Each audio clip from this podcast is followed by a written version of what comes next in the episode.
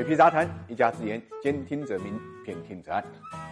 理财魔方倡导以基金组合的方式呢，科学投资基金。基金组合相比指数波动小，收益高，涵盖股票、债券、黄金、ETF、海外 QD 等基金资产。不定期呢提供调整组合建议，可以一键完成调仓。理财魔方拥有证监会颁布的基金销售牌照，各大应用商店搜索“理财魔方”即可下载。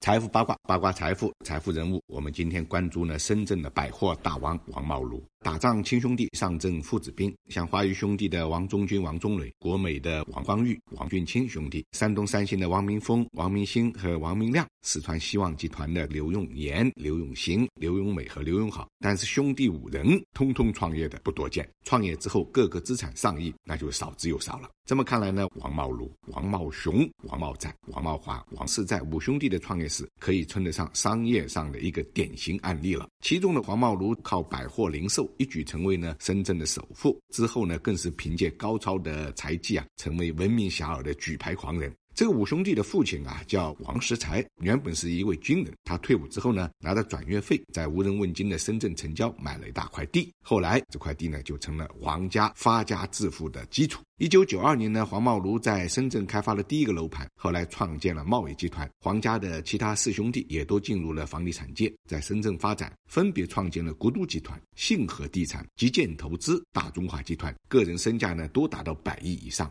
五个兄弟中间，毫无疑问，黄茂庐做的是最成功的，身价呢一度高达两百二十五亿，成了深圳首富。在进军房地产后呢，黄茂如搞起了百货公司，因为物业多，自己的就没了租金成本。一九九七年，茂业东门店开业的时候，在一众商铺里面显得鹤立鸡群。十一个营业楼层，四万多平方米的营业面积，五百多个经营品牌，五十多万种商品单品，展示了黄茂如的财富画卷。从财富值来讲，黄茂如把其他兄弟几个呢是甩在身后，靠的还是资本运作。二零零五年呢，黄茂如收购了城商集团，可谓惊险一跃。之后呢，茂业国际在香港上市，让黄茂如拥有了一个海外的投资平台。借此机会，茂业系。呢，裹雄雄厚的资本在资本市场上的呼风唤雨。上市一个月以后，茂业国际就收购了山西太原的百货公司。当时位于六层的联阳百货，曾是山西单店规模最大的百货商场。但因为茂业国际的收购，一夜之间呢关门停业。后来茂业国际呢又在河北的秦皇岛、四川的南充等地呢收购百货物业，一时间呢令百货行业呢心惊肉跳。更加大手笔的是呢，黄茂如曾在十七天的时间内连续举牌呢深国商、渤海物流和商业城三家上市公司，被称为呢举牌狂人。这三家公司分别是深圳本地的零售企业、秦皇岛最大的商贸流通企业、沈阳老牌的零售国企。有一个共同之处，就是经营不善，但是占据了城市的黄金地段。除此之外呢，黄茂如还先后组接了大商股份、银座股份，收购了内蒙古的维多利亚商业、成都仁东百货和光华百货两间仁和春天的门店。直到这两年，他扩张的步伐呢才慢慢放缓。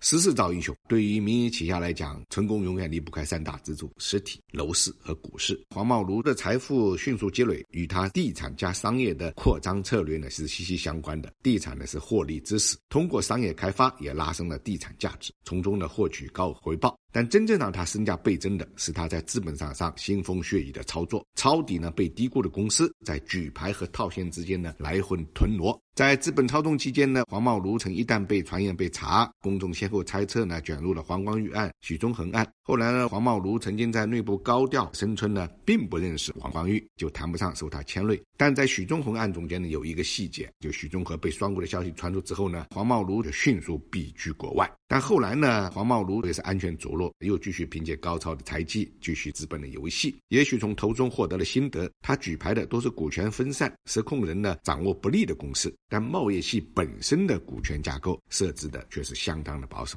现在黄茂如已经慢慢开始放手，将商业帝国呢转交儿子王维正这位二十五岁的年轻总裁，能不能延续黄茂如的神话，还值得大家呢关注。